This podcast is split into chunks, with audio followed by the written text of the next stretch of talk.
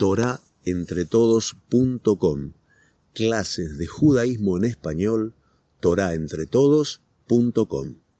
Toda persona que se acerca a estudiar se encuentra con bibliotecas como esta. Hermosa, un montón de libros y un montón de nombres.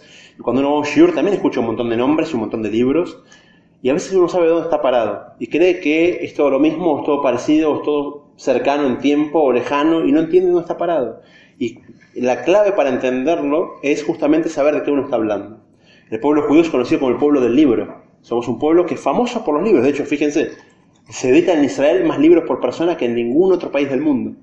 Toda gente escribe Kiddushim, historias y lo que sabe y lo que quiere difundir, lo que quiere anotar, pero si uno tiene un orden, cree que todo es igual. Entonces es lo mismo el libro del Yarkut Yosef del Rabo Badia que el Shulchan Aruch de Rabbi Yosef Karo, que la Mishnah de Rabbi Yehuda Nasi. Nos hace falta primero que nada hacer una introducción a los libros del judaísmo que nos va a enseñar dónde estamos parados. Yo agarré un libro, bueno, ¿qué libro tengo delante mío?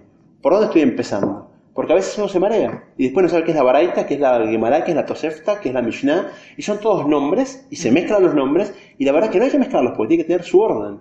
Imagínense que uno agarra, dice, una discusión, dice, no, yo leí algo en la enciclopedia británica que decía X cosa. Viene otro y dice, yo lo leí en Wikipedia que decía algo distinto. Y viene otro y dice, yo leí en La Vanguardia que decía una cosa distinta. La Vanguardia es un diario, no es una enciclopedia. Y la enciclopedia británica está mucho más chequeada que Wikipedia. Wikipedia saben que lo escribe la gente, cada uno va escribir su nota. Una vez mi hermano quiso ver cuán efectivo era el sistema, también estudió informática, y escribió sobre. ¿Vieron las galletas de arroz? ¿Cómo le dicen acá? Sí. Galletas de arroz. Esto, le escribió, escribió una nota sobre las galletas de arroz explicando que se hacen con pedacitos de gansos. Son gansitos picados que se juntan, se pegan y, se, y lo subió a Wikipedia. Estuvo subido una semana. Una semana la gente que buscó esa semana galletas de arroz piensa que se hacen con gansos. Para probar el sistema, miren cuánto, cuánto tarda. Y al día de hoy no pueden encontrar cosas que en Wikipedia que es errores y pasa. La mayor parte de cosas son correctas, no se preocupen, es una buena fuente de información. Pero yo hace poco corregí una nota que leí judaísmo. Decía judaísmo reformista, la rama del judaísmo más antigua de todas. ¿Y cómo puede ser? La ortodoxia es, eh, es anterior. No, porque como el nombre ortodoxia lo empezaron a usar para describir a la ortodoxia después de que surgió el, reformismo, decían que el reformismo era más antiguo, la ortodoxia vino después, porque el nombre se usó después. ¿Y es verdad eso? Hay un orden, hay quien vino antes, quien vino después. Después es verdad que hubo reformas en la ortodoxia que hicieron la ortodoxia un poquito más dinámica que se agregó facultad y una apertura un poquito, una apertura que enriqueció el judaísmo. Pero no me digas que el reformismo viene antes que la ortodoxia. de lógica. ¿Eh? Como el. Por eso, porque viene a reformar, cambiaron lo que había. Exactamente, no puede reformar algo que no estuvo. Lo que te dicen es que la ortodoxia también cambió. Entonces el original ya no está. Y de los que están ahora, el reformismo es el más antiguo. Ah. Entonces es delicado. Cada uno escribe, escribe lo que les guste, después no sabes dónde termina. Entonces, por eso es que tenemos que tener claras las cosas. Cuando uno se va a sentar a estudiar algo, es importante tener las cosas claras. Uno va a estudiar un masaje de Gemara o un masaje de Mishnah, es muy recomendable antes leer una introducción al masaje, ya sea de un rillón, de una jarón o incluso de contemporáneos al día de hoy. Introducciones básicas que te enfocan en dónde estás parado. Porque si arrancaste a leerlo por tu cuenta, después no sabes dónde estás. ¿Qué, me está hablando? ¿Esto es una alajá? ¿Esto es un comportamiento que hay que hacer? ¿Es un consejo? Me está hablando de un tema que da por sabido, porque todos sabemos todo, y la verdad es que no sabemos todo. Y si no lo sabemos, nos perdemos. Entonces no sabemos dónde estamos apuntando. Entonces, para el ejemplo que dimos, Vanguardia, Wikipedia, eh, ¿cuál era la otra? Enciclopedia Británica, si lo tenemos que ordenar y hay un más que entre los tres, ¿qué podemos suponer? ¿Cuál es el que tiene más peso? La Enciclopedia Británica. ¿no? Después viene el, la Wikipedia y por último la vanguardia, que es un diario que se escribe en 24 horas, rápido, uno escribe, otro chequea, controla y publica. Y a veces quizás no todo está tan chequeado o es una información mucho más cerrada y como no vio la totalidad de la situación, la el dato falla. Mm. Entonces nosotros tenemos que hacer con el judaísmo lo mismo. No es lo mismo que me digan que Yuhan dice algo, a que me digan que la Torah dice algo, a que me digan que la Mishnah dice algo. Porque cada libro tiene su peso, su autoridad y su forma de entenderlo. Y si uno está ubicado a nivel cronológico, a nivel importancia de cada libro, después se mezcla todo. Y si uno empezó, empezó mezclado, ya después lo que le salió es una ensalada. Por más que estudió una hoja entera de Gemara, después ya no entiende si eso discute con Shulchan Aruch, Shulchan está de acuerdo con esto, si esto es parte del Zohar, y, se mareó todo, y después todo lo que estudiaste una hora entera, como no hiciste la introducción anterior y entender en dónde estabas parado, quizás te queda descolocado. La información es correcta, pero queda descolocada a nivel cronológico o a nivel importancia, y crees que esto vale como la vanguardia, en realidad lo que leíste fue eh, la enciclopedia británica, o al revés. Entonces, por eso es importantísimo hacer una introducción como esta de los libros en el judaísmo. ¿Qué valor tiene cada libro? ¿Dónde empezó? ¿Dónde estamos parados? ¿Y a dónde, hacia dónde vamos? ¿Está bien? ¿Tiene la hoja? Tengo la hoja, sí. Está la billetera. Dame la billetera. Ahí. Eso, ¿no? Sí, sí. Ahí está, adentro tenemos la hojita que ayer empezamos a armar un borrador de lo que íbamos a hablar hoy. El boli. Ah, lo tenés, tráelo, dale. Acá está. Quería hacerlo en el pizarrón por no encontrar marcadores. A la próxima. Hay marcadores. Ahora que somos tantos, ¿eh? Hay marcadores, pero bueno. ¿Hay marcadores? No sé. No, no. Vamos a hacerlo acá y después lo, lo dibujamos en, Busca, en hay- hay limpio. Claro, ya lo buscamos todos. Encontramos esto casi. Fue como el milagro de Hanukkah, pero el milagro de Hanukkah, el milagro del avión, del boli. Muy bien. Todo comienza, ¿saben en qué año? Primero, ¿saben en qué año estamos parados? Año 5000. 78. 5778 de la creación del mundo. Y todo comienza, toda la historia nuestra que vamos a desarrollar hoy comienza en el 2448, hace 3300 años. En el año 2448 el pueblo de judíos sale de Egipto y después de salir de Egipto se acercan al monte Sinai y el monte Sinai reciben la Torah. ¿Qué recibió el monte Sinai? Dos cosas. Para la ley. Muy bien. Torah. Torah escrita y Torah oral. Ah. La Torah escrita tiene, si querés, esas dos partes, la parte del pergamino que tenemos en el Aarón y la parte de las tablas de la ley, que eran las lujot, que son solamente los Aseret Adibros, los diez mandamientos, que están incluidos a su vez en el libro escrito, solamente que fue el como el documento que se entregó en el pacto entre Israel y Hashem, las tablas de la ley. ¿Qué día se entregaron las tablas? ¿Quién sabe? ¿Qué día del año? A ver, a ver. De 40 años. de- 2400, año 2448, pero ¿en qué día, se, qué día es Matán Torah? ¿Qué día se entregó las tablas de la ley? Esa pregunta capciosa, ¿eh? día de Shavuot. Muy bien, quería que digan que el día de Shavuot y no es correcta la respuesta, ¿saben?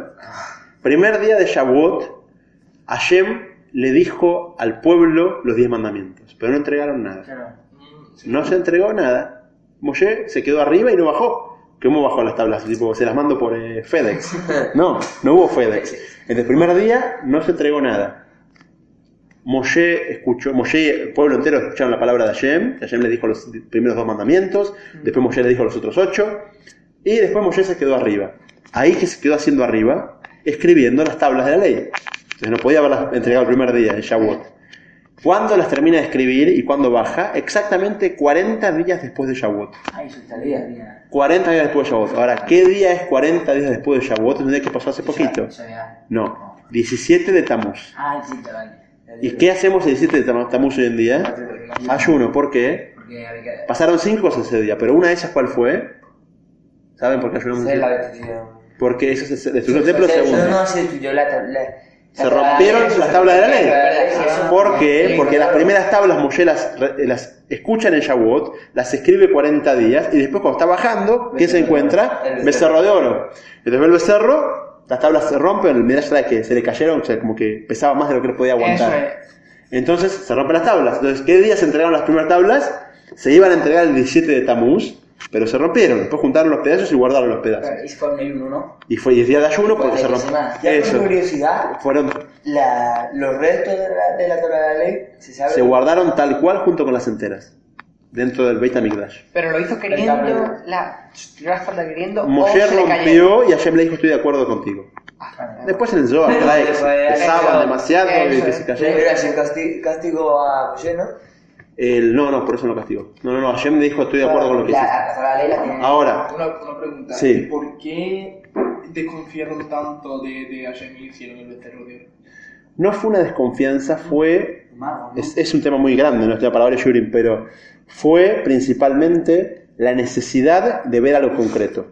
Quiero, yo creo en Hashem, pero necesito hacerlo a través de algo concreto. Un Sidur, un Sefer Torah, un Arona Kodesh. Moshe se fue, no tenemos quien nos guíe. Entonces vamos a buscar algo que nos guíe. Y dijeron, bueno, hagamos un becerro de oro. En realidad no, querían hacer un becerro, tiraron al fuego y salió eso, un becerro. Y dijeron, bueno, este becerro va a ser nuestro camino para entender a Hashem.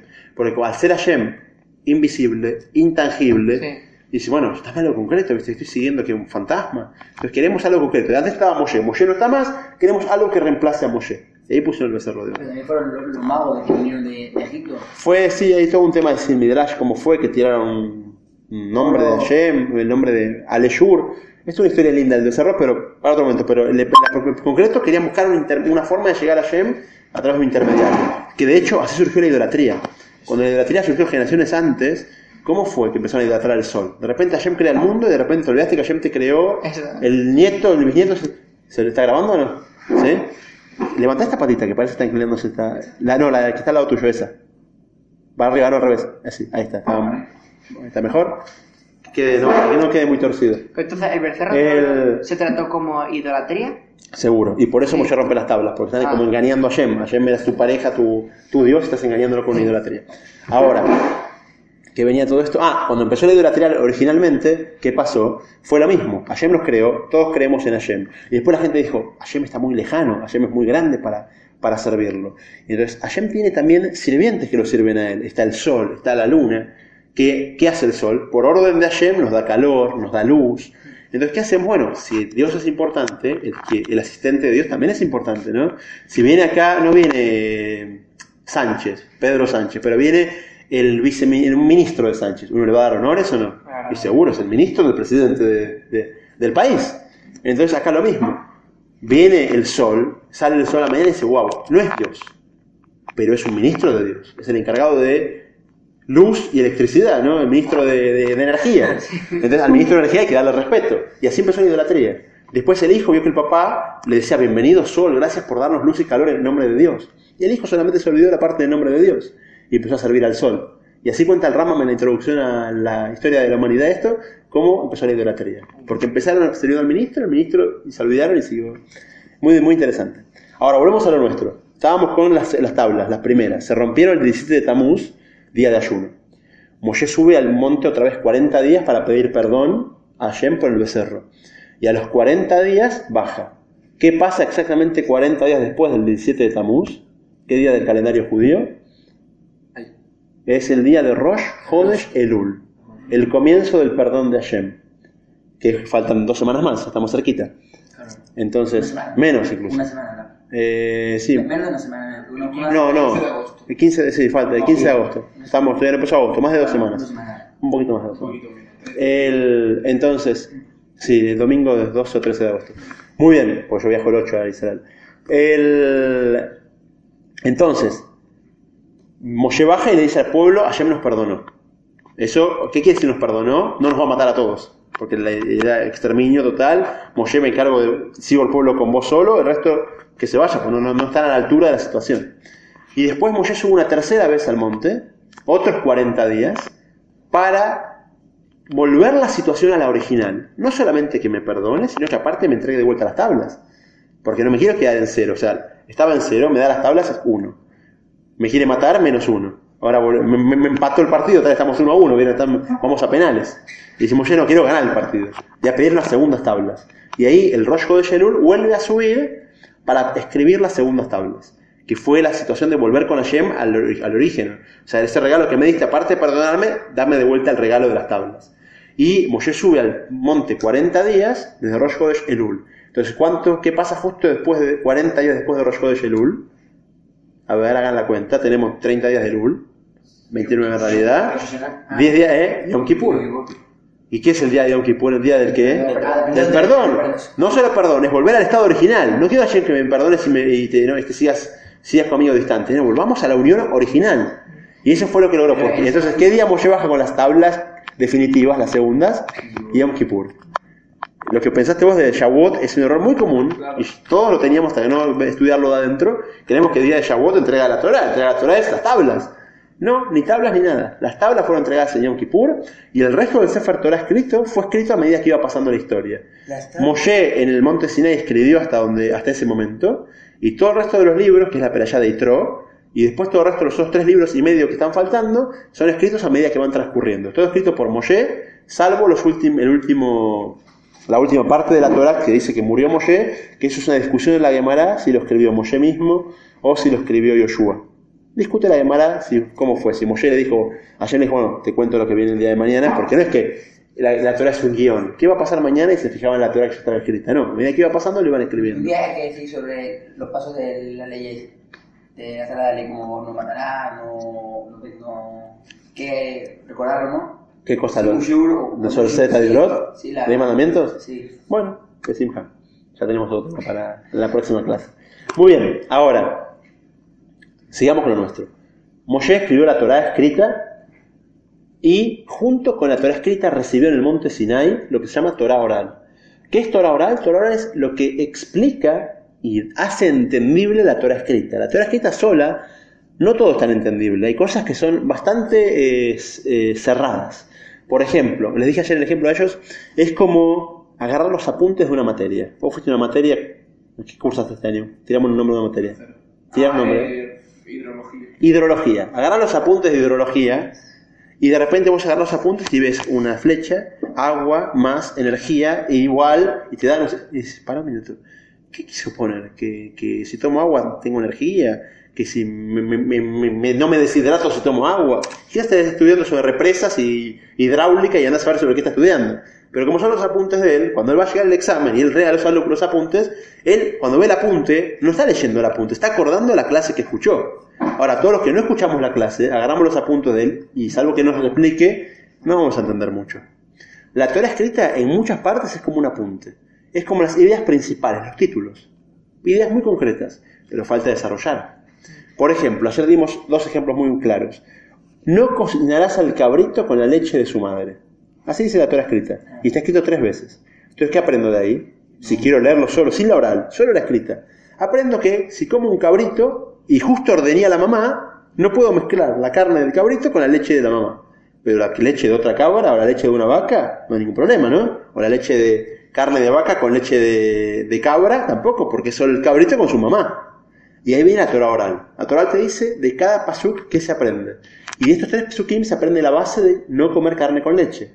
No importa qué leche, no importa qué carne. O sea, todas las leches y todas las carnes están prohibidas. Pero en, en sí, o sea, lo que a entender ahí es que el, o sea, lo de Bashar y mismo quiere decir no cocinarás, o sea, no juntarás en, en, En la olla. en la olla Tal cual. leche. Por eso la Torah lo escribió tres veces. Y así arranca el Shulchan Aruch, la salajot de carne y leche, diciéndote por qué escribió tres veces la Torah. Una para no, para no cocinar, una para no comer juntos y otra para no tener beneficio.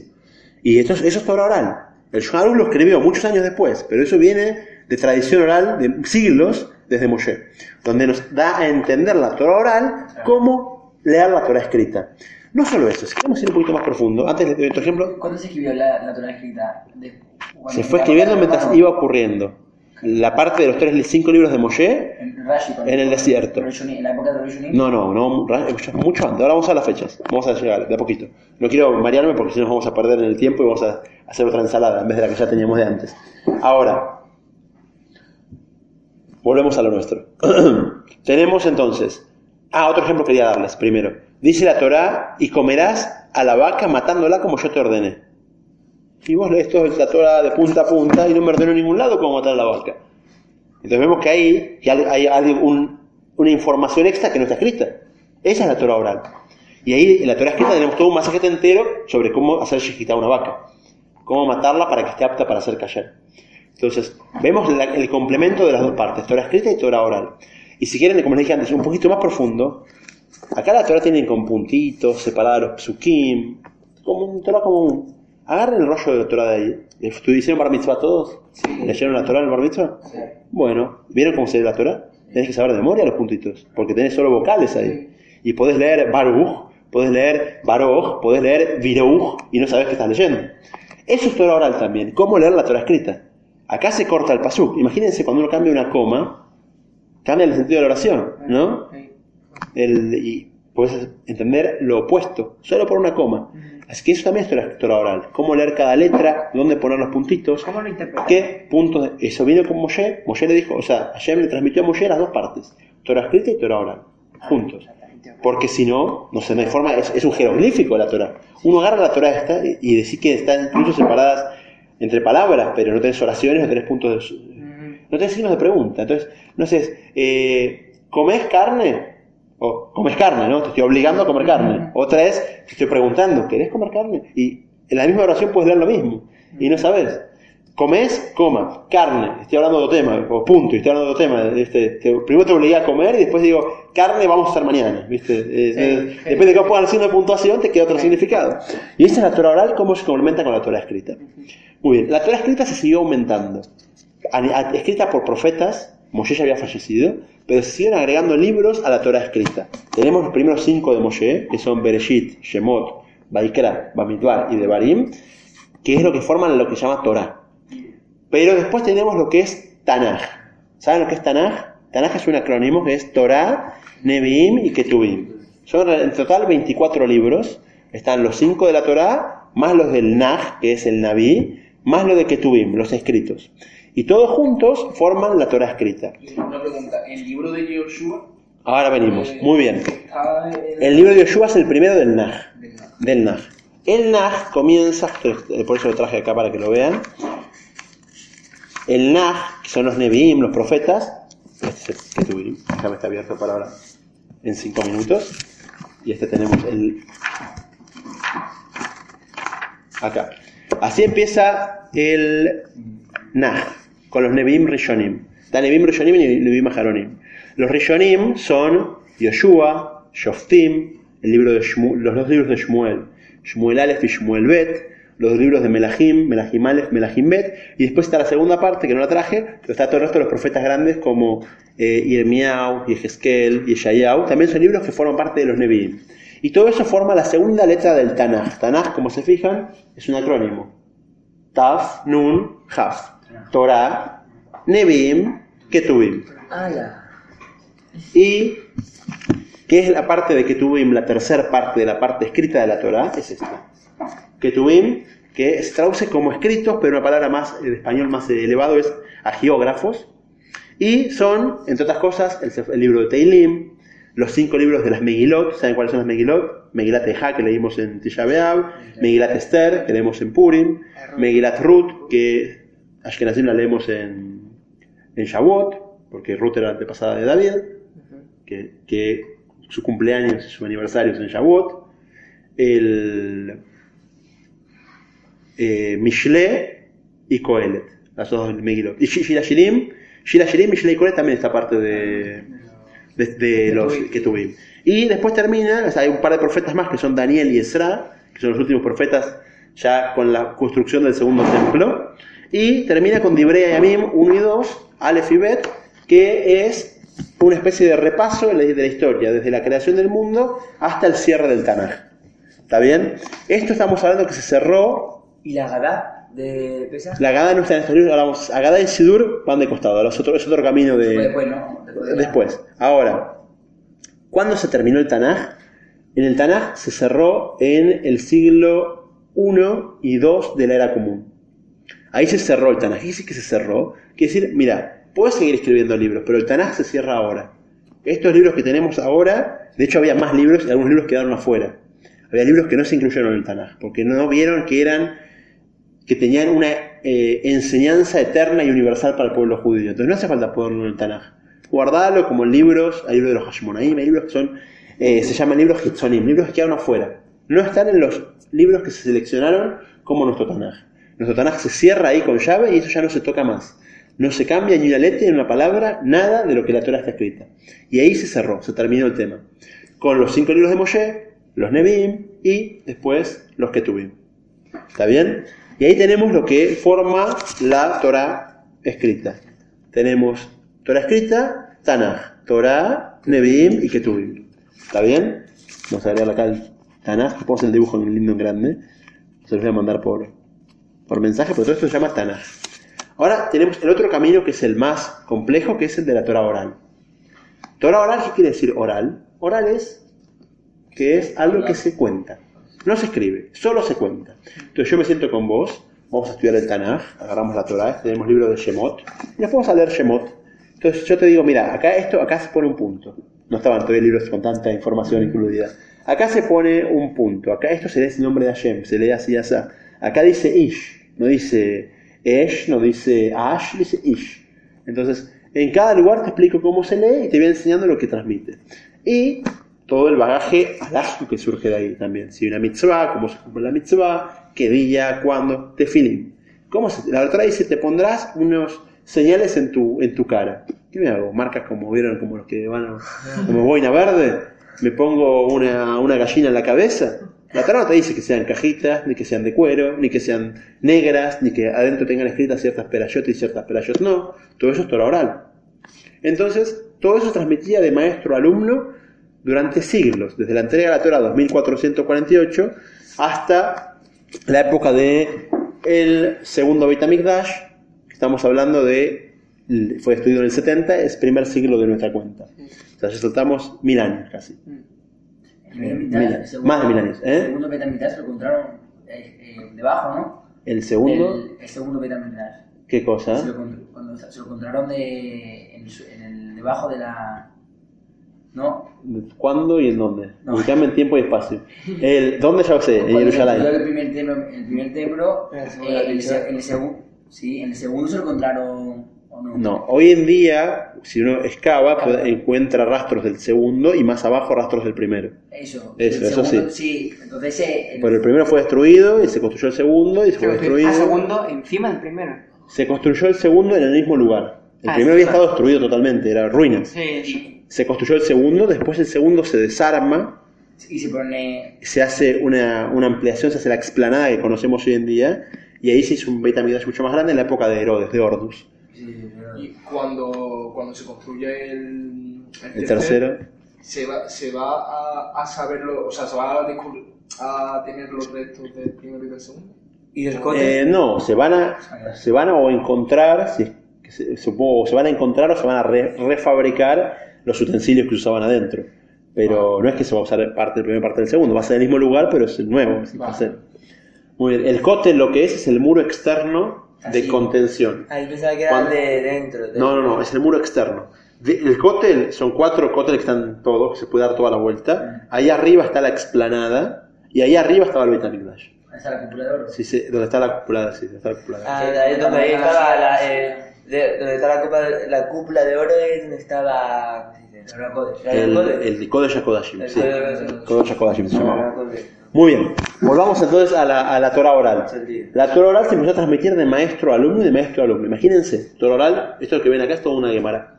Eso es todo Torah oral. Esto es uno solo de los libros de la Gemara.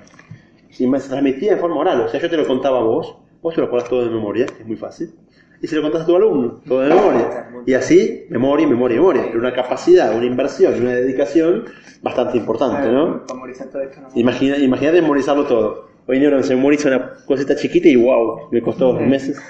Bueno, entonces, ¿qué pasó? Empezaron la época de las persecuciones, destrucción de Beit HaMikdash, movimientos, expulsiones. Dijeron, tenemos un problema, Hay que escribirla. hay que escribir. Porque nos vamos a ir cada uno a otra parte del mundo. Vas a terminar vos en Marruecos, yo voy a terminar en Rusia y él va a terminar en, eh, en Túnez. Pero igualmente lo destruían, lo, lo- igualmente lo destruían, venían y lo mataban. A quien estudiaba Torah lo mataban. Eso, eso fueron aparte prohibiciones que hubo en época, varias épocas de la historia, entre otras en la época romana, que el que estudiaba Torah estaba prohibido estudiar Torah, estaba censurado, No se podía, todavía no, estaba en la época de, de- en el proceso de, de ordenar para después escribir. Entonces, vino Rabí Yehuda Anasí, en el siglo II de la era nuestra, y dijo, hay que anotar. Vamos a anotar, hay una regla que dice, et la sot la Hashem eferu torateja. Es momento de hacer para Hashem, anulemos la Torah. ¿Qué quiere decir? Está la regla de que la Torah oral no se puede anotar. No se puede anotar. Pero por la, para cuidar la misma Torah, anotémosla. Violemos una regla para poder tener la Torah a futuro, si no la vamos a perder. La misma se aplica una regla muy parecida en Shabbat. Una persona en Shabbat, se está ahogando o le da un paro cardíaco. ¿Se puede llamar a la ambulancia? Por supuesto, es una mitzvah hacerlo. ¿Y quién la tiene que hacer? El más religioso que esté presente. No, uno dice, no, que lo haga el que más que No. menos cumple. No, el rabino que llame a la ambulancia. ¿Sí? Porque es el que más sabe la vida. Y primero es una mitzvah grandísima. Es una mitzvah, seguro, el que más rápido lo haga, Ah, mejor. Pero si tenemos que elegir la posibilidad es la misma, que vaya el que más sabe. Porque es una mitzvah grande y porque va a saber cómo conducirse ante cada situación que se presenta. ¿Qué se hace, qué no se hace, cómo se hace? Ahora, dijeron lo mismo. Para, ¿Y qué, decimos por esta persona que está por morir? Decimos, mejor violar un Shabbat, transgredir un Shabbat y que esta persona pueda cumplir muchos Shabbatot más. ¿no? Algo parecido fue con la Torah. Mejor saltear la regla de no escribir, escribirla y que no se olvide. Porque vos te acordás esto de memoria, pero te expulsan y te vas a Marruecos y este allá y este allá. Mientras estábamos todos juntos, bueno, no te acordás vos, me acuerdo yo, se acuerda él, y juntos armamos de vuelta la Torah. Pero todos esparcidos por el mundo y perseguidos y por la Torah prohibida y censurada, va a ser complicado. Entonces ahí dijeron, vamos a anotar. Tenemos que anotar lo que es la Torah oral para que no se pierda toda nuestra tradición de tantos años que venimos acumulando. Sí, pero esta Torah oral que se ha escrito es, es perfecta y eso, pero ¿cómo, ¿cómo tiene la certeza de que nadie se haya equivocado, de que... Muy bien, muy bien. Vamos a verlo. Muy buenísima pregunta. Primero vamos a ver la estructura de la Torah oral y vamos a ver el tema de, este, de cómo lo hicieron. Esta es la Torah oral. ¿Qué quiere decir? ¿Cómo lo ordenaron? Llegó ya Rabbi Yehuda así. Rabbi Yehuda al príncipe dijo, vamos a ordenar la Torah. Pongamos orden, porque todos se acordaban cosas. A veces se acuerda que hay que poner mezuzá en la puerta, este hay que comer kasher, y él se acuerda que hay que poner tefilim. Pero bueno, ordenémoslo un poco porque hay que escribirlo. Escribirlo no puede decir dar eh, frase suelta, porque va a ser más complicado que no escribir nada. Y ahí surgieron los Sdarim. Sdarim son órdenes. Dividió toda la Torah oral en seis órdenes. ¿Cuáles son? El primero es el orden de Zeraim. Zeraim es agricultu- eh, agricultura. Todo lo que es con respecto a los campos. Desde las brajot, que también es bendiciones que digo por cada fruto que obtengo de la tierra. PA, como dejo la punta del campo para los pobres. Año de Shemitah, Shvit, es año de Shemitah, cómo se deja el campo abandonado el séptimo año, no se lo puede trabajar, se le da descanso a la tierra. Y así ordenó en distintos tratados, Masechtot, todo el orden de Zeraim. Tenemos seis órdenes y cada orden con sus tratados. Segundo orden, Moed. Moed es fiesta, celebración o día de día especial. Y ahí que incluyó Shabbat, por ejemplo, Yom Kippur, Rosh Hashanah, cada uno tiene su masejet, día de Tanit, un tratado que habla sobre los días de ayuno. Y así ordenó todos los días del año, todas las fiestas especiales del año, en un solo orden y cada uno en su masejet, en su tratado. Tercer orden que estableció Rabbi así, Nashim. ¿Qué quiere decir Nashim? Mujeres, casi, muy bien. Mujeres. ¿Qué es mujeres? Respecto, por ejemplo, a casamientos, divorcios, vida matrimonial. ¿eh? Señor. Sí, no, eso aparece suelto en otros lugares. No hay un tratado de Tzniut. Por eso es tan complejo hacer un libro de Tzniut, porque encontrar la legislación tener mucho cuidado. ¿no? tal cual como es es delicada, porque, por ejemplo, yo te pongo que se acostumbra en Benebrak esto. Bueno, está bien, en Benebrak acostumbra lo que acostumbra, quiero saber cuál es la base. Entonces, es un tema delicado de Tzniut, cómo hacer un libro de Tzniut para, para todo el mundo y que sepa lo que es alajá, lo que es costumbre, lo que es ¿Cada jumbra. familia tiene que tener su seniut? ¿O ¿Cada qué? familia tiene que tener su propio seniut? Su... Hay reglas comunes a todo. Por ejemplo, no se puede hacer yemá delante de un hombre o mujer desnuda. Eso es una regla básica. Eso es base del tzniut. Ahora, ¿qué llamo desnudo? Si tiene cubierto hasta acá, cubierto hasta acá, cubierto el pecho No, descubierto. no. Bueno, hay un montón. No, hasta el codo. El- entonces, Ah, La- depende. la- la mu- el, el hombre puede ir hasta aquí, pero la mujer tiene que ir hasta aquí, ¿no? Hasta el codo de la Sí, mujer. así. Sí. Ahora, pero bueno, por eso depende de varios, varios detalles que hay que entenderlos para ver qué se llama tzniut y qué no. Y por eso es tan importante entender dónde está uno parado. Porque si uno cae como paracaidista, como dijimos antes, en un lugar, y bueno, en Benebrak se acostumbró a esto. Bueno, todos somos de Benebrak. Entonces, para.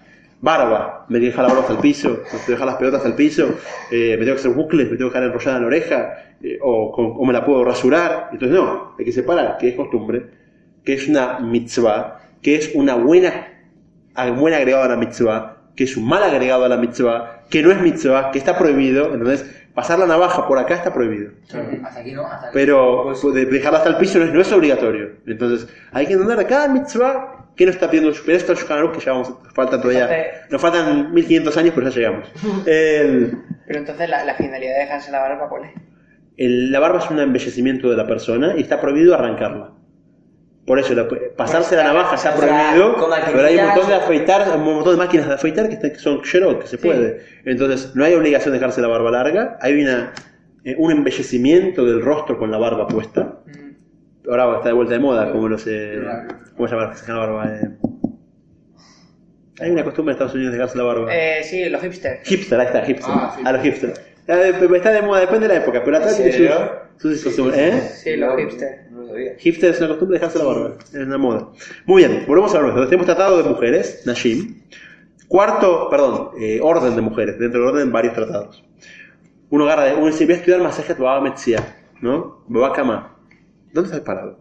O sea, ¿qué estoy viendo? Mujeres, eh, eh, fiestas. ¿no? Si uno no sabe este, este ma- mapa, para caer como paracaidista en una Gemara y no sabemos está parado tampoco. Entonces, hace falta saber, mira, estás viendo el tema este. Ah, estoy viendo un ladrillo de la pared de la izquierda, ¿entendés? ¿Entiendes? ¿Qué Ubicarte, tengo? ubicarte. Ubicarte donde estás en el mapa. Si no, construiste, sumaste un montón de ladrillos y de repente vas a tu casa con una bolsa de ladrillos y yo- te va a pasar un montón, no vas a saber que tenés armado, pero si con eso armaste una casa, ahora tenés una casa donde estás, vas con una bolsa en la espalda. Entonces, porque supiste que no estabas parado. ¿Y eso es Gemara o esto? Todo esto es Mishnah. La Gemara todavía no existe. Vale, vale. La Gemara va a ser Antes ya- antes a futuro. Estamos en, estamos en el siglo II, está apareciendo la Mishnah escrita. ¿Eh? Ahora la Gemara viene después. Sin adelantarnos, porque si uno saltea el orden, después queda todo desordenado. Cuarto, cuarto orden es el orden de Nezikim. Nezikim sería el código civil y comercial del pueblo judío. Daños y perjuicios, robos, estafas, todo eso está en Nezikim. Y si se fijan, los primeros tres tratados son Baba, Baba Kama, Baba Metzia y Baba Batra. Baba quiere decir portón, puerta. Kama es primera, Metzia es mm, intermedia y Batra es final. Pero el Código Civil es un Mendín.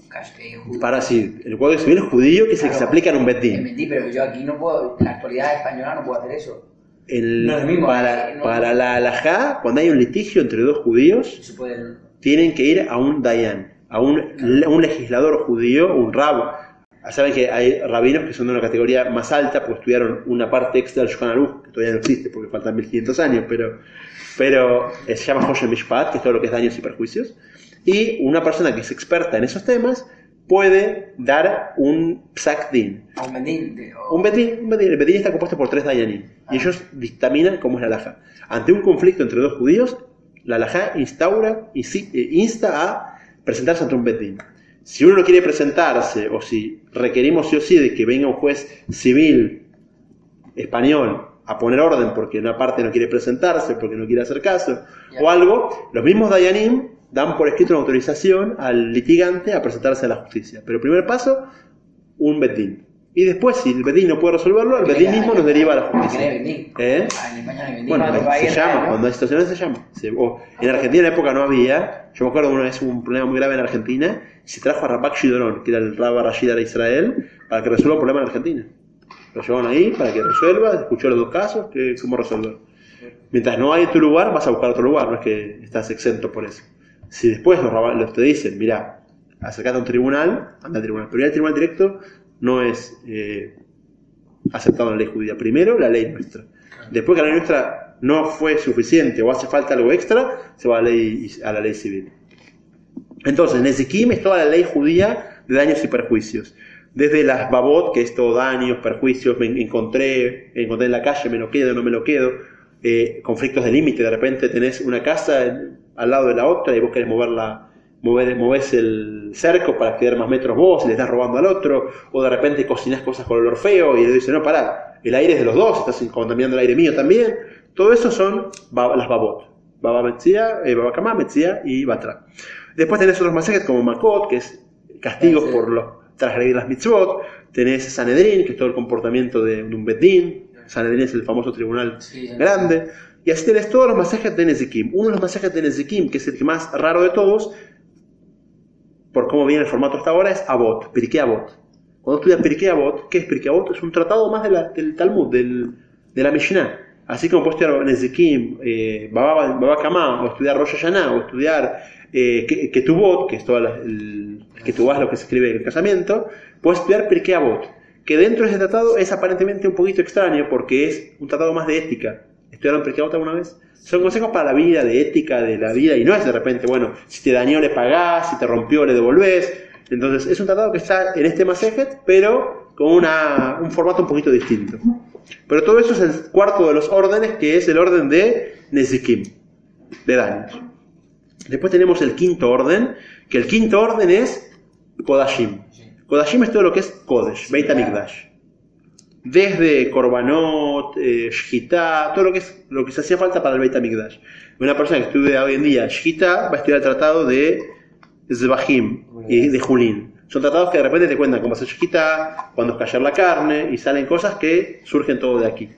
Y el sexto y último tratado de los compuestos en la Mishnah es Taharot. Taharot es pureza. Pureza es desde Netilat Yadayim hasta la mikve, hasta la mujer que está nidá, todas las cosas que son pureza e impureza está todo tratado Realmente acá. mikvé hasta casi eh, en el, ca- en el casamiento, antes del casamiento, o lo que pasa ahí puede, ir a mikvé ahora.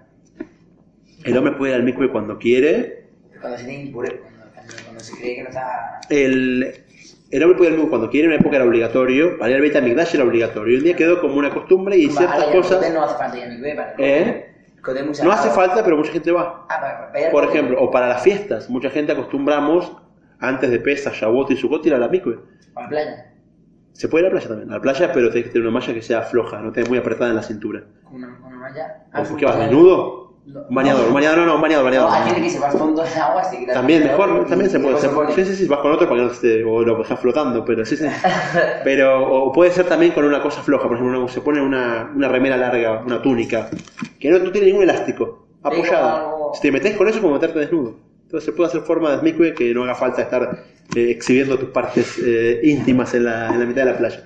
Aparte, igual acá también hay smikwe de la comunidad que se puede ir tranquilo. Hay gente que va todos los Shabbatot al mikwe. Todos. Sí, Erev Shabbat va todos los Shabbatot al mikwe. Hay gente que va todos los días al mikwe. Todos los días. No vas a Shaharet sin ir al mikwe antes. ¿Y eso por qué? Pero Costumbres. sí, La mikve quita ciertas impurezas. Hay cosas que esto no es efectiva hoy en día porque, por ejemplo, la impureza de muertos no hay forma de sacarla. La impureza de los muertos se sacaba con la vaca roja. Que es toda una historia larga y aparte, pero eso no hay forma de sacárselo de encima. Pero hay impurezas que sí se pueden sacar y que la mikve sí es efectiva para eso. La que ahí no... La idea de es otro tipo de impureza, sí también sirve, pero cada. Eso es justamente lo que analiza todo este- todos estos tratados. Todos los tipos de impureza que hay y cuál es el remedio, cuál es la forma de salir de dicha impureza. Por eso está la mikve, por eso está el y por eso tanta la vaca roja y tantas formas de purificación. Pero en esto que vimos ahora recién, un pantallazo muy rápido, pero es todo lo que es la Mishnah. Y esto es la base de la Torah oral. Es muy importante, como les dije ayer, tener un tiempo para estudiar Mishnah, si uno puede. ¿Por qué? Porque primero que se avanza un poco más rápido que Gemara. Ayer vimos la comparación, ya la vamos a ver hoy también. Pero que de cada Mishnah que tenés acá un parrafito, en la Gemara tenés 10-15 páginas. Claro, es que. Entonces, si vos ves toda la Mishnah, es verdad que no viste con la profundidad de la Gemara, pero tenés una noción eh, general muy buena de todo. Entonces está bueno tener horario para estudiar Gemara y horario para estudiar Mishnah. Porque no porque una sea más profunda es mejor. Una te muestra la visión general, que es imprescindible, y otra te muestra de cada detalle sus particularidades. Entonces hace falta tener horario para estudiar todo. Un poco de Mishnah, un poco de Gemara, hay Mishnah en español, en inglés, así que uno... Ya hoy en día casi no existen excusas, se puede hacer todo en internet, incluso Mishnayot subidas, clases subidas, uno puede estudiar y ve, avanza rápido y va teniendo nociones de cosas que uno no conocía. Mikve, Netiat Yadayim, campos, mujeres, que tú vas, tantas cosas que si uno lo ve en la Mishnah y lo ve solo en la Gemara, la Gemara como tarda más, Pero, digo yo, la Mishnah tiene un libro, entonces ¿por qué se junta la Mishnah con la Gemara? Porque pone Mishnah y después pone. muy bien. Gemara. Para mí la Gemara no existe porque en el siglo II. Ah, no, no. Y ahora vamos a empezar con eso. Muy bien. Vamos a tomar, subirnos al... ¿Saben lo que es el DeLorean? ¿Conocen el DeLorean? No, no. Hay una película llamada Volver al Futuro. Una película muy vieja Ah, ya. ¿eh? regreso, al futuro. Regreso al futuro. Ah, sí. Ahí el DeLorean es el auto que modifican para viajar en el tiempo. Sí, Que sí. Estamos ahora viajando en el tiempo juntos. Estamos en el siglo II y vamos a seguir avanzando. Vos hablaste de Gemara, yo no sé qué es Gemara, yo estoy en el siglo II. Acaba de Rabbi Yehuda así, terminar la Mishnah y me la llevo a mi casa. Primer libro de Mishnah, felices, contentos. Existió la primera parte de la Torah oral que se escribió. ¿Está bien? Eso es la Mishnah. Muy bien. En la época esta había dos grandes centros judíos. Un centro judío muy grande estaba en Jerusalén, en Israel, y un centro grande estaba en Babilonia. Se fueron al primer exilio, después de la destrucción del primer templo, se fueron a Babilonia, y no todos volvieron. Entonces quedó una gran comunidad en Babilonia y una gran comunidad en Israel. Y las dos desarrollaron su estudio de la Mishnah. Los dos llevaron las copias de Mishnah, saben que tampoco había imprenta, así que copiar una Mishnah era palabra a palabra, alguien que sepa escribir, que el pueblo judío siempre fue característico saber leer y escribir para casi toda la gente. Y copiar y transcribir, entonces había Mishnah en Babel, Mishnah en Israel. ¿Dónde es Babel? Babel hoy en día no existe más. Babel es en Irak. Irak. Babilonia, ¿eh? Babilonia y Irak. Babilonia hoy en día es Irak, sí. Hoy en día es, geográficamente Irak. Irak. Era un imperio muy grande, se ocupaba muchos más países, pero la, la ciudad de Babilonia es en Irak hoy en día. Está destruida, no, no queda más que ruinas. No es que la capital de Irak de ahora es eh, la Babilonia original, la ciudad cambió, pero la, la ciudad de Babilonia está en lo que hoy en día es geográficamente Irak, y se puede tomar Irak como el centro de lo que era el imperio de Babilonia en su momento. Ahora, cada una de las dos escuelas de estudio, tanto la de Israel como la de Babilonia, siguieron estudiando la Mishnah y no se quedaron con la frase. Dijeron, agarramos la frase. ¿Qué dice? Eh, cuatro, ayer justo vimos una Mishnah, le damos como ejemplo, cuatro, le hago la, le hacemos la pregunta a ver si la saben. o no? ¿Cuántos Rosh Hashanah hay en el año? ¿Eh? ¿Cuántas veces festeja Rosh en el año? Una. Una, ¿no? ¿Cuántas veces festeja Rosh? Yo digo que dos. Él dice que dos, pues la Mishnah dice que cuatro. Muy bien, la- el, el, Como plantas. el masaje de Rosh Hashanah arranca diciendo que hay cuatro Rosh Hashanah en el año. Uno que es para las personas, el que conocemos nosotros. Sí. Hay otro para las plantas, otro Los para reyes. los reyes. Hay varios Rosh Hashanah en el Para año. animal, ¿no? ¿Eh? Y para, los, para las eh, del animal. Muy bien. Ahora, viene la Mishnah y te dice, cuatro Rosh Hashanah son.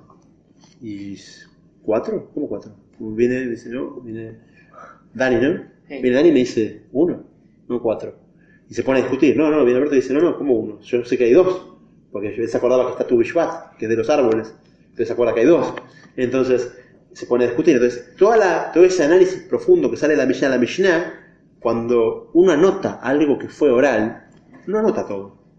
Imagínense, uno copia, una agarra, ya ni siquiera los apuntes de Alberto, que no entendíamos nada de hidráulica, no de hidrología, no entendíamos nada ya. Sigamos con el ejemplo. Imagínense, uno va a un congreso y escucho una charla buenísima de un doctor sobre una innovación algo. Y yo no pude ir al congreso, pero me entregan el discurso escrito. Alguien lo transcribió todo el discurso y me lo entrega. Yo cuando leo ese discurso, ¿voy a tener exactamente la misma información que tiene el que escuchó el discurso? No. Por más, primero que lo leo mucho más rápido que el discurso. El discurso tarda una hora y yo lo leí en media hora. ¿Cómo puede ser? Y si yo leo rápido, media hora. Pero no solo eso, porque muchas cosas acompañan al discurso que yo no las vi. El gesto que ponía de repente algo que yo leo como importante en la hoja, el hombre lo, lo dijo rápido y lo pasó de largo como entre paréntesis, y la, la hoja te dice, entre paréntesis te pongo esto. Entonces lo que era secundario yo lo tomé como principal, lo que era principal a mí me pasó de largo, porque yo lo leí con mi forma de interpretar el texto que estoy leyendo. Entonces la Mishnah quedó no obsoleta, pero limitada, muy limitada. Entonces había que hablar un montón de cosas. La Mishnah me dio una regla y de repente la Mishnah me dice, y este se discute entre Hillel y Shammai. Bueno, ¿y cómo queda el laja? ¿Qué tengo que hacer? En Hanukkah, ¿saben que en Hanukkah Hillel dice que hay que prender una vela el primer día, dos el segundo, tres el tercero, Cuatro. pero Shammai no dice así. Shammai dice que hay que prender ocho el primero, siete el segundo, seis, cinco, cuatro, al revés, hay que ir bajando. ¿Cómo hago yo? Voy a la Gemara, voy a la Mishnah, leo Hillel dice así, Shammai dice así. ¿Y yo qué hago en? Ahora hago dos Hanukkot, una que uno, dos, tres, y otra que hago ocho, siete, seis. Entonces, la Mishnah le falta un montón de desarrollo. Y eso, a eso vino la Gemara. Los sabios que continuaron estudiando la Mishnah seguían debatiendo y agregando información. Para, es verdad que Rabbi Yehuda nacía todo esto, pero yo me acuerdo cuando lo estudié de chiquito de mi maestro que me dijo que aparte de esto había B, C y D. Y eso no lo puso Rabbi Yehuda Nassi, no, Rabbi Nassi no pudo poner todo, porque anotar todo es imposible. Le hizo una especie de resumen que abarque todo lo que podía abarcar. Pero eso le faltaba continuidad, le faltaba ampliación. Y ahí se empieza a desarrollar la Gemara, que son academias de estudio basadas en la Mishnah que empiezan a desarrollar todos los conceptos. Y así se desarrolla, tanto en Babilonia como en Israel, el, la Gemara. ¿Saben que hay dos Gemarot? ¿Saben que hay dos? Sí, una azul, una roja. Una, una es esta, que es el. Talmud Babli, que es la que tenemos acá el ejemplar. ¿Qué, qué quiere decir Babli? Babilonia. Babilonia, muy bien, el Talmud de Babilonia. Y hay otra que dice Talmud y Yerushalmi. Porque el Yerushalmi es más difícil. Ya hablamos que el Yerushalmi es mucho más eh, encriptado, mucho más difícil. Es un arameo más difícil, es un idioma más difícil. Ah, otra, otra aclaración. La Mishnah está toda en, he- en hebreo. Hay palabras sueltas que en otros idiomas, pero es en- principalmente en hebreo. En cambio, la Gemara está principalmente en arameo. Pero es, es, es en hebreo. El arameo y el hebreo se escriben con las mismas letras, se lee de la misma forma, pero es otro idioma. Ah, Es otro idioma. eso es tan difícil. Por eso es tan difícil también, por eso hace falta tantas Gemarot con explicaciones que me, digan, me lo traduzcan aunque sea al hebreo. Si no es al español, aunque sea al hebreo o al inglés, para entenderlo, porque es arameo. Y si bien hay cosas que uno capta, hay cosas que uno no capta, salvo que uno sepa bien arameo. Entonces, en paralelo, una en Israel y otra en Babilonia, se desarrollan la Gemara, que es la explicación de la Mishnah. Entonces, se fijan, cada hoja de Gemara, no vamos a dar ejemplo, ya vamos a dar otro ejemplo. Y este ejemplo es la primera, esta es la primera Gemara que hay. el primer Masejet que es Berajot. ¿Se acuerdan estaba Berajot? ¿En qué orden? Berajot en las bendiciones. Estaba en el, en el primer orden, el orden de las semillas, muy bien. Bien. El orden de los campos, de la parte de agricultura, el primero es Berajot. Si uno se fija, de todo el orden, solo, solo Berajot tiene Gemara en el Talmud Babli. En el Yerushalmi no, el Yerushalmi hay Gemarot del resto de Masejetot también. Pero en el Talmud de, de Babilonia, solo Berajot, el resto no lo trataron. De Berajot, el segundo se fijan acá, la, la Bet en el Talmud, ahí está. ¿Qué, qué dice la Bet? Si vas a leer ahí. Bet, ¿Qué Masejete es? Aquí, Sí, ¿qué dice? y Shabbat. Shabbat. Entonces el Babli pasa de Berajot a Shabbat. Se salteó todo esto. Claro. ¿De dónde? ¿De dónde? De Berajot pasa a Shabbat, saltó al orden siguiente. De todo el resto se han tratado, pero se hay Gemara, pero estos no. ¿Tú, tú estudias eh, Ba- Babli o Yerushalmi? Nosotros estudiamos ahora centrados en la Gemara todo lo que haga falta. Porque ya vamos a llegar como Shulchan Aruch, que hace falta citar cosas de las dos partes. Principalmente del Babli, pero también a veces usa el Yerushalmi como, como reaya, como prueba para ciertas cosas. Entonces, todo esto no tiene Gemara. Todo esto hay que analizarlo por otros lados. O verlo en el Yerushalmi, porque el Babli no está. Entonces, viene la Gemara, agarra la Mishnah, que esto, esta primera parte es la Mishnah. Si uno lee acá y lee acá es lo mismo, mismo texto. Solo acá tiene puntitos y acá no. Pero después empieza el análisis de la Gemara. Todo esto es Gemara. Entonces, sobre este parrafito de Mishnah tenemos toda esta Gemara. Toda esta Gemara. Toda esta Gemara. Toda esta Gemara. Toda esta Gemara. Toda esta Gemara. Toda esta Gemara. Toda esta. Toda esta.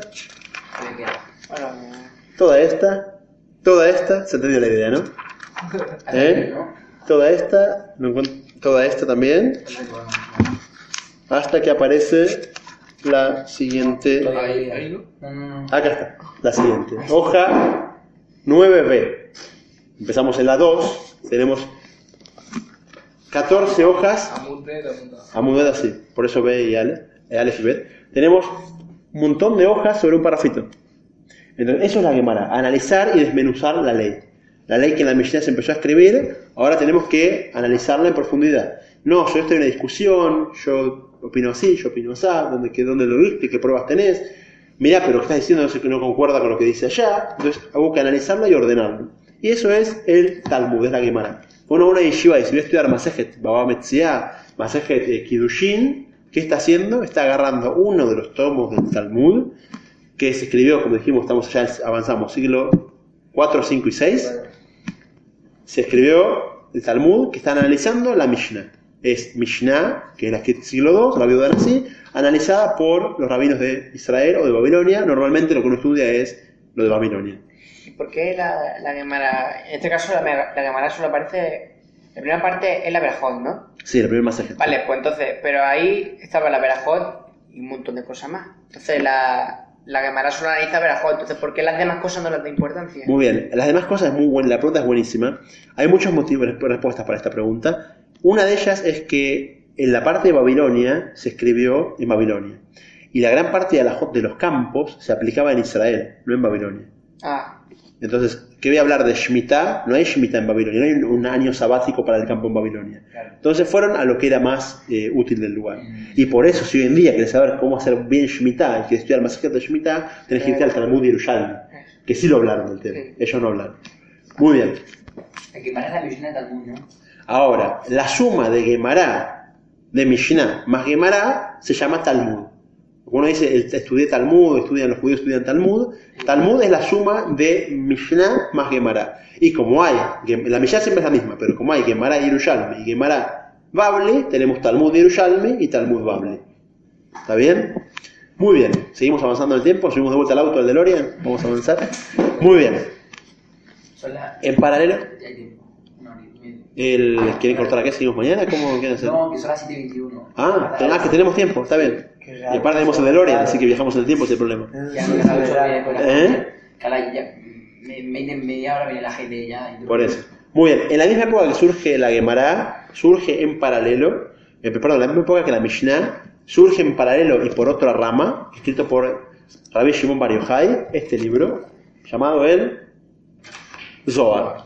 Es el Zohar que surge de en la misma época en paralelo y va por otro rama. O sea, no es que se suma al Talmud, esto es por separado. ¿Está bien? Eso para entender ramas que van separándose de la principal, porque vamos a seguir la principal nosotros, pero veamos también que hay ¿La otras principal cuál es? La principal es la del Talmud. La del Talmud. Sí, ahora vamos a seguir por esa Esa es rama. la Kabbalah, ¿no? Esta es Kabbalah, Zohar, sí. Kabbalah, Que la- la- es la- importante también, Mucha es difícil de estudiar.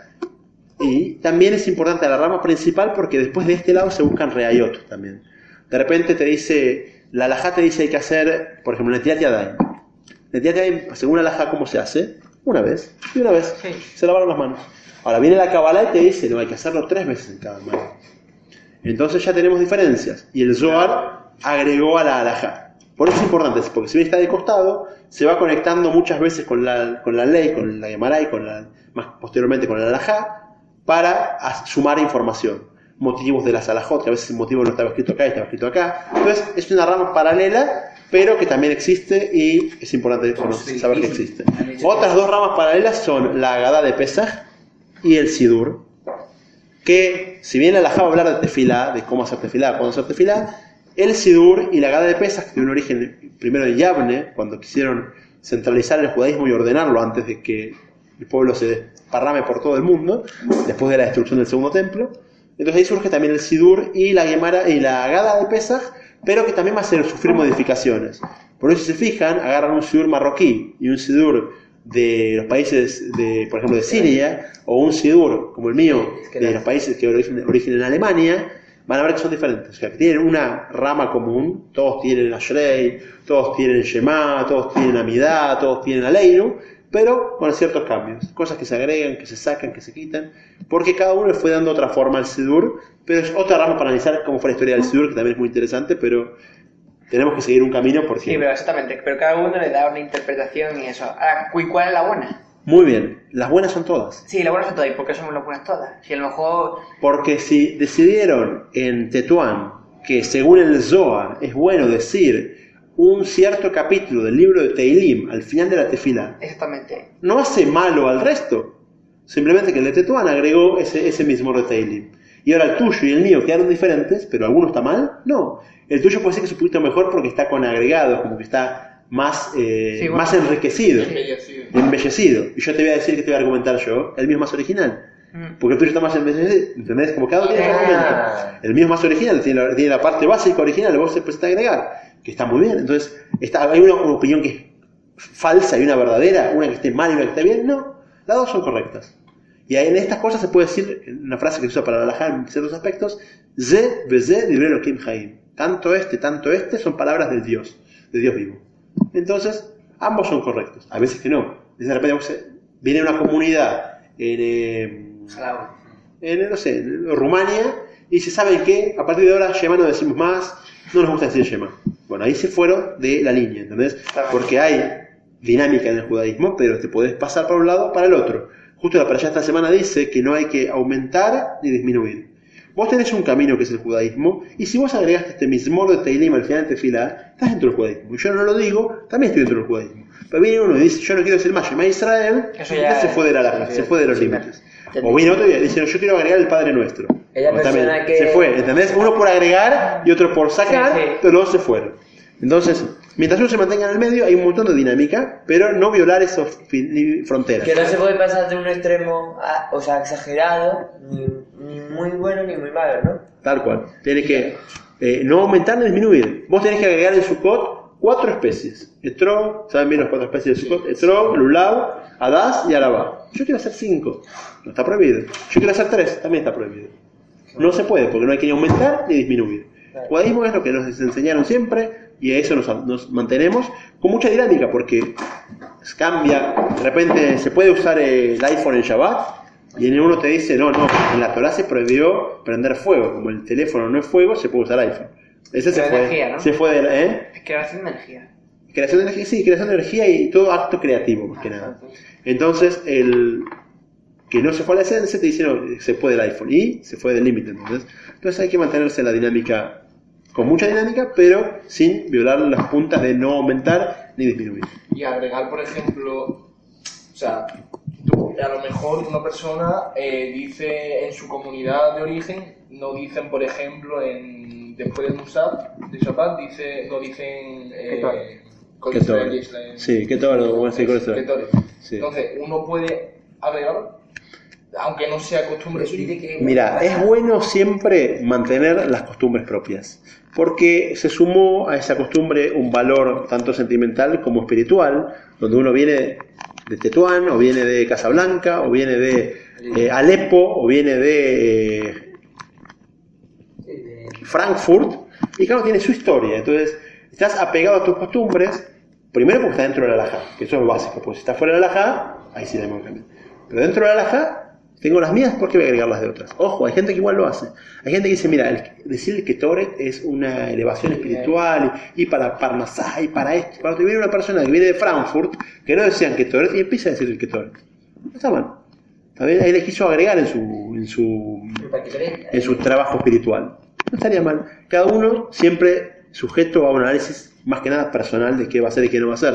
Después le queda una fila gigante y no dice nada. De- hay que tener, que tener un equilibrio en la vida. Saber que uno viene y dice me dejo la barba hasta el piso y después quizás no, no come cayer. Bueno, para, para. La barba con que no te la pase navaja es suficiente. Empezar por el. Claro. Entonces, hay hay que, en la vida hay que tener un orden siempre para hacer las cosas. Y ese orden, si uno no tiene la alajá, cree que, mira, si viene y dice, che, ¿comés cayer? No, pero tengo la barba hasta el piso.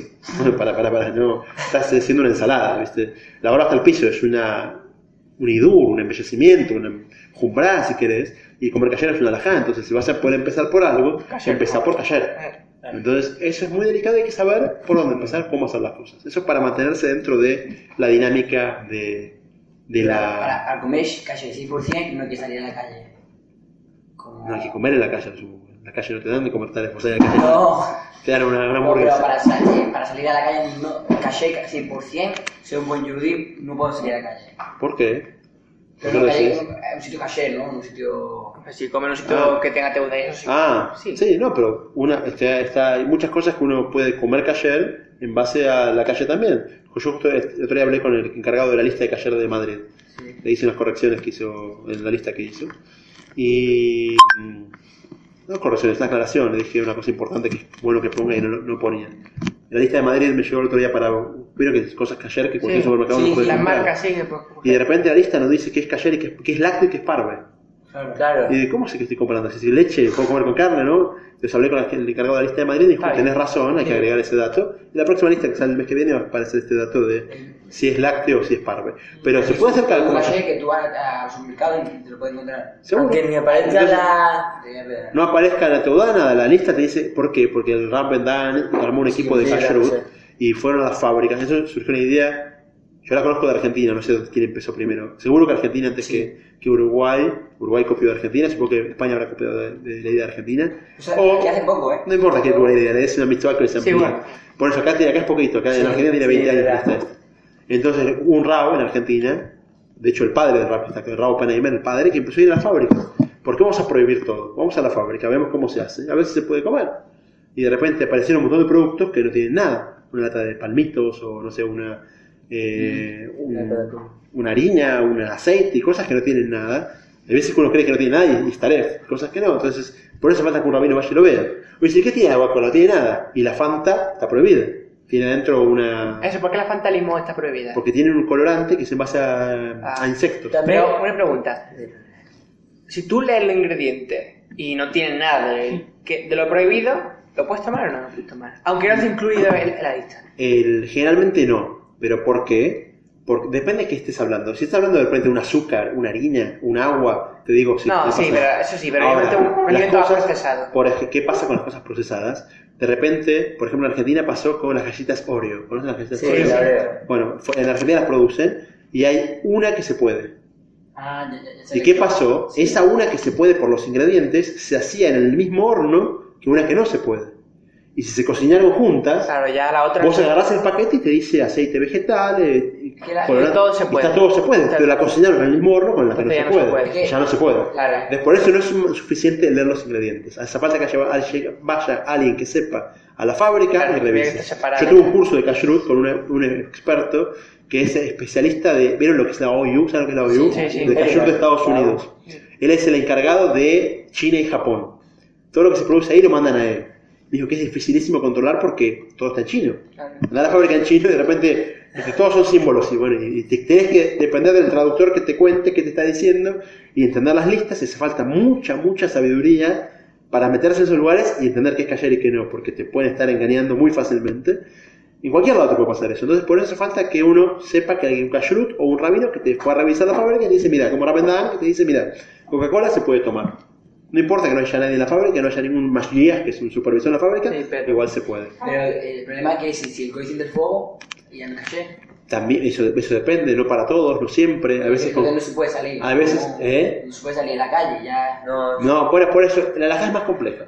A veces, por ejemplo, hay una panadería en Argentina, una panadería Goy, que vende a todo el mundo, Mm. y hace poco el dueño quiso hacer kasher. Entonces hablaron con un rabino y dice, quiero hacer, hacer kasher. Revisaron los ingredientes y estaba todo kasher.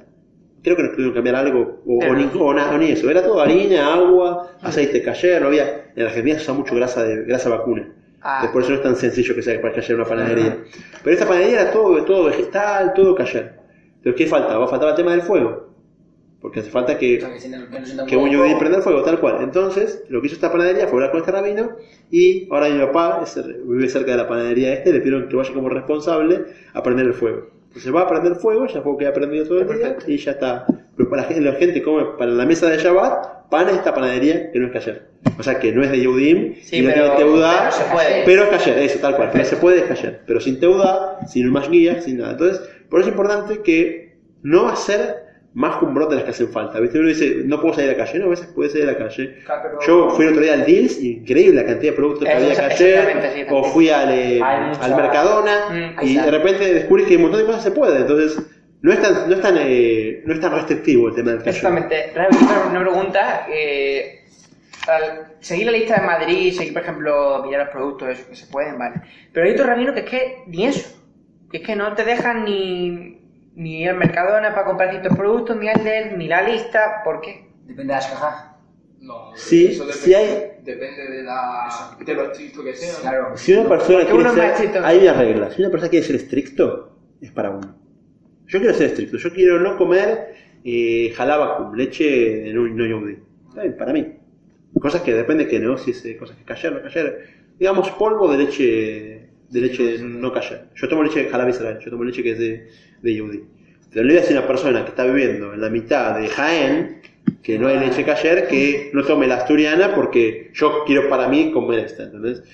Cada, cada lugar y cada situación se tiene que analizar por Sí, pero- separado y cada persona también. Pero entonces, por ejemplo, si hay una marca de leche que está permitida y tú estás tomando la, la Halal Israel, estás tomando tú, ya está, me está dando a entender que la tuya es más kasher que la mía. Eso sí. sí, puede ser, pero eso, antes dijimos que hay un camino de alajá, ¿se acuerdan? Sí. Los cuatro especies de Sukkot. Yo quiero pues, hacer tres, está mal. Hacer, eh, hacer eh, cinco, está mal. Ahora, dentro del cuatro tengo una flexibilidad. Entonces, la leche, por ejemplo. Leche es todo una, para un shur aparte de Sí, qué se puede y qué no se puede. Pero hay ciertas cosas que se contemplan en la misma alhaja para las situaciones que uno está en situaciones delicadas. Por ejemplo, cuando no hay panadería cayer. Uno vive en un lugar donde no hay panadería cayer. Y va a la panadería y descubre que el horno se usa solo para el pan. Y que el pan se hace solamente con harina, Sí, agua y sal y no tiene más nada. Entonces, esa situación, uno que tiene cerca y un precio accesible, pan cayer, va y compra cayer. Claro. Pero no por eso es taref el pan de la panadería de ese hombre que vive en, ¿qué ejemplo dijimos antes? Jaén, Jaén. donde no hay panadería cayer, que compre el pan de la panadería del Así, pueblo, de la ciudad. Entonces, ah, hay más cayer, menos cayer, sí, siempre puedo ver más. Y si vos te afeitás con una máquina cayer y otro se deja la barba, está haciendo en cierto aspecto más que vos. Pero lo tuyo está bien también. ¿entendés? O sea, no de confundir que haya un más y haya un menos con el bien y el mal. Entonces, una persona que se afeita la barba en forma cayer es un yudí cayer 100%.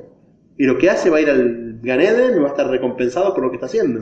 ¿Está bien? Ah, otro se dejó la barba, está bien. Él decidió que en su vida, en su desarrollo espiritual, ese cumplimiento extra es adecuado.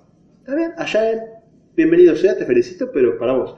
Lo que no hay que hacer es querer imponer las costumbres a los demás. No hay que imponer- nada a los demás, porque todo tiene que ser una decisión interna.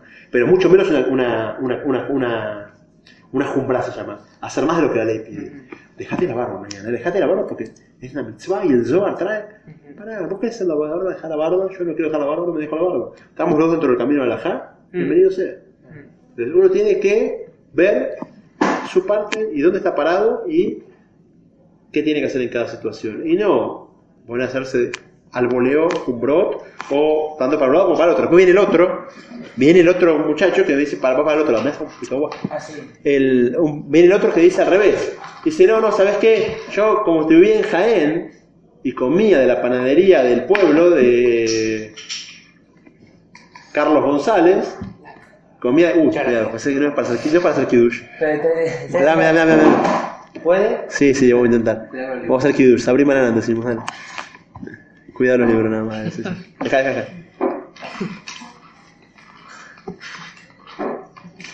Gracias. El... Entonces, ¿qué pasa al revés? Esa persona de Jaén dice, yo comía la, la panadería del pueblo. Entonces se muda a Mea Shearim, donde tiene 70 panaderías que ayer, 100%, y el hombre se va a Jaén a traer el pan. No, no, para, para, escúchame. Ahora que tenés la posibilidad de comer Exactamente, rápido. Entonces, hay que, hay que ubicarse en cada situación. No es lo mismo Torremolinos que Gibraltar, no es lo mismo Jaén que. ¿Está bien? Y no es lo mismo cada persona es persona. Por eso es que esta- la alajá marca una regla. ¿Sabes lo que quiere decir alajá? Alajá quiere decir andar, conducir. La alajá es un camino. Es un camino que tiene, no es una cuerda floja que uno tiene que hacer malabares y va solamente por ahí. Es un camino que tiene es ancho y tiene un montón de formas de cumplir el judaísmo. Entonces depende de cada uno qué camino va a agarrar. Pero no por eso el camino otro está mal. Incluso el que está fuera del camino. Tampoco yo soy quien para ir a decirle, ¿sabes? Te traigo, traigo de los pelos o te pongo de los pelos. Puedo ser un amigo, enseñar, dar un consejo. Pero entendemos que la Já tiene caminos, tiene formas y todas son válidas. Y hay formas afuera que no son válidas, que uno tiene que tratar de irse hacia las válidas. Pero dentro de las válidas no es que una es más que otra. No es que el sidur marroquí es mejor que el sidur de Alemania o que el sidur de Siria es mejor que el sidur de, de España. Cada sidur tiene sus eh, atributos, sus cualidades y cada uno tiene que seguir un poquito sus costumbres y avanzar para ese lado. Y no que el otro está mal o el otro está bien, uno mirarse a sí mismo, especialmente con lo que es Humbrot. El que quiere hacer de más, allá él. Pero no venga y poner Humbrot a los demás. ¿Se entiende esto? Pero tenemos que cada uno cuidar su forma de cumplir la, la alajá y su forma de conducirse en la alajá. ¿Está bien? Y eso es lo que sentó las bases Rabbi Yehuda Anasí cuando empezó con la compilación de las Mishnah y lo que después Rabina y Rabashi, que no dijimos los nombres, fueron los que compilaron el Talmud. Armaron el Talmud las bases para la Torah oral. Y se fijan, todo lo que hoy en día se va a habla de judaísmo tiene su referencia en dónde? En el Talmud porque es la base de la Torah oral, lo que estaba transmitiéndose hasta ese momento, se compiló todo en el Talmud. Si se fijan, es como, el judaísmo lo- se puede comparar esto como, ¿vieron los relojes de arena? ¿Vos vieron un reloj de arena? Sí. La forma que tiene, Ah, sí. que baja todo así, eh, pasa un granito y después se vuelve a abrir. El Talmud es esa parte estrecha del reloj de arena. Todo lo que había hasta ese momento se concentró en un solo libro. En realidad, en muchos libros, pero una sola obra. Sí. Una sola obra literaria. Y después del Talmud, todo se abre en base al Talmud. Entonces, el Talmud marcó un antes y un después en la historia del pueblo judío. Un punto de inflexión, donde todo concentra en el Talmud y todo surge del Talmud en adelante.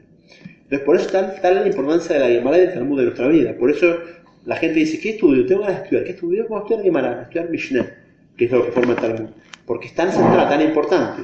¿Hay otras cosas importantes? Seguro que sí. Y es muy importante, es importantísimo, incluso antes que el Talmud, saber el Shulchan Aruch, saber que no sabemos qué es, porque todavía no apareció, pero estamos en el tiempo, todavía nos falta un par de siglos, pero hay muchas, hay prioridades. Ah, ¿sabes que ahora yo estudio más Tanaj porque el Talmud es importante? No, no, también el Tanaj es importante. ¿Qué pasó con Yoshua? ¿Quién fue Shmuel? ¿Qué hizo Irmiau? Si no sabes todo eso, también te falta parte de tu formación judía. Por eso es importante todo, pero a nivel Torah oral, sepamos que el Talmud tiene un puesto muy especial. Porque, como dijimos, el reloj de arena, todo coincide, todo confluye en él, todo surge de él. Hoy escribo yo una nota en mi blog, hago una nota sobre, tengo varias, pero no sé, el cigarrillo. ¿Dónde empiezo? Empiezo con el Talmud, empiezo con los psukim, voy al Talmud, que dice la Gemara. Entonces, así se logra desarrollar algo. Hablo sobre un comentario de la Peraya. Bueno, ¿cómo lo analizo? Veo que dijeron los talmudistas, veo que dijeron los Rishonim, los Saharonim, y en base a eso escribo. Entonces, una, una alhaja. Quiero saber si se puede esperar después de pollo 5 horas en vez de 6 para, comer, para tomar leche. ¿Y qué hago? Voy al Talmud, voy a ver cómo analizar los, los Rabanim, la Gemara, los Pesukim. Después de eso voy a ver cómo Shulchan decidió los libros de alhaja contemporáneos y después voy a tomar la decisión sobre qué ¿Y se puede hacer. cuánto es lo que se espera realmente? Lo más... El Shulchan trae, el lenguaje literal sería casi 6 horas. Casi si esperas 5 horas y horas. 40, está bien. está bien. Y, hay- y muchas veces depende de la costumbre. Hay costumbre de esperar 3 horas, hay costumbre de esperar un poquito menos incluso. Pero el alajá quedó con casi 6. Porque en realidad, o sea, la gente dice 6. Ahora, ¿qué pasa? A mí me pasó en la yeshiva, por ejemplo. En la yeshiva el- se cenaba a las 7 y cuarto. Sí, Y se almorzaba a la 1 y cuarto. siempre. Siempre. Era así el horario de la yeshiva, o a la 1. Pero y tanto en invierno como en verano. Esto era en, en invierno. En verano, en verano era más fácil, en invierno eh, depende de la época. En Entonces, verano. nos daba que en un momento del año llegabas a la cena y habían pasado 5 horas 45 del almuerzo. Y el almuerzo fue de carne, la cena era de leche. Entonces tenías que llegar a la cena, tener los brazos cruzados.